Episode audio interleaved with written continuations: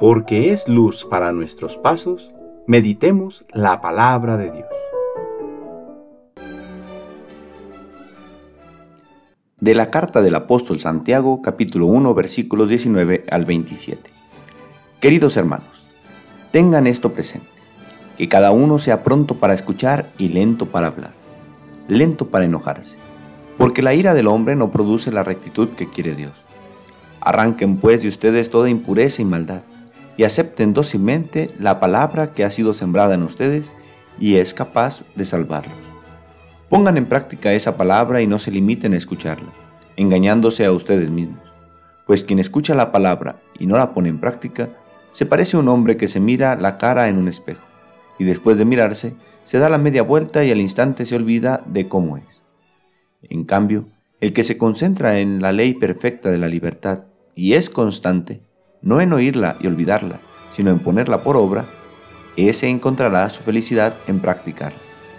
Si alguno cree que es hombre religioso, pero no sabe poner freno a su lengua, él mismo se engaña y su religión no sirve de nada. La religión pura e intachable a los ojos de Dios consiste en visitar a los huérfanos y a las viudas en sus tribulaciones, y en guardarse de este mundo corrompido. Palabra de Dios.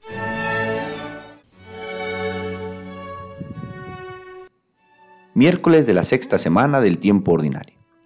La respuesta al Salmo nos presenta una pregunta que bien puede ser un examen de conciencia. ¿Quién será grato a tus ojos, Señor?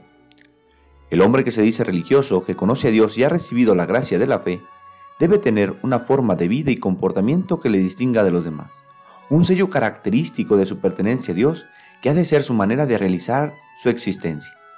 El apóstol Santiago lo sabe y por ello nos presenta en esta parte de su carta una serie de indicaciones de cómo ha de comportarse el cristiano. Primero, quien sigue a Cristo ha de esforzarse por dominar su lengua, que sea más pronto para escuchar que para hablar.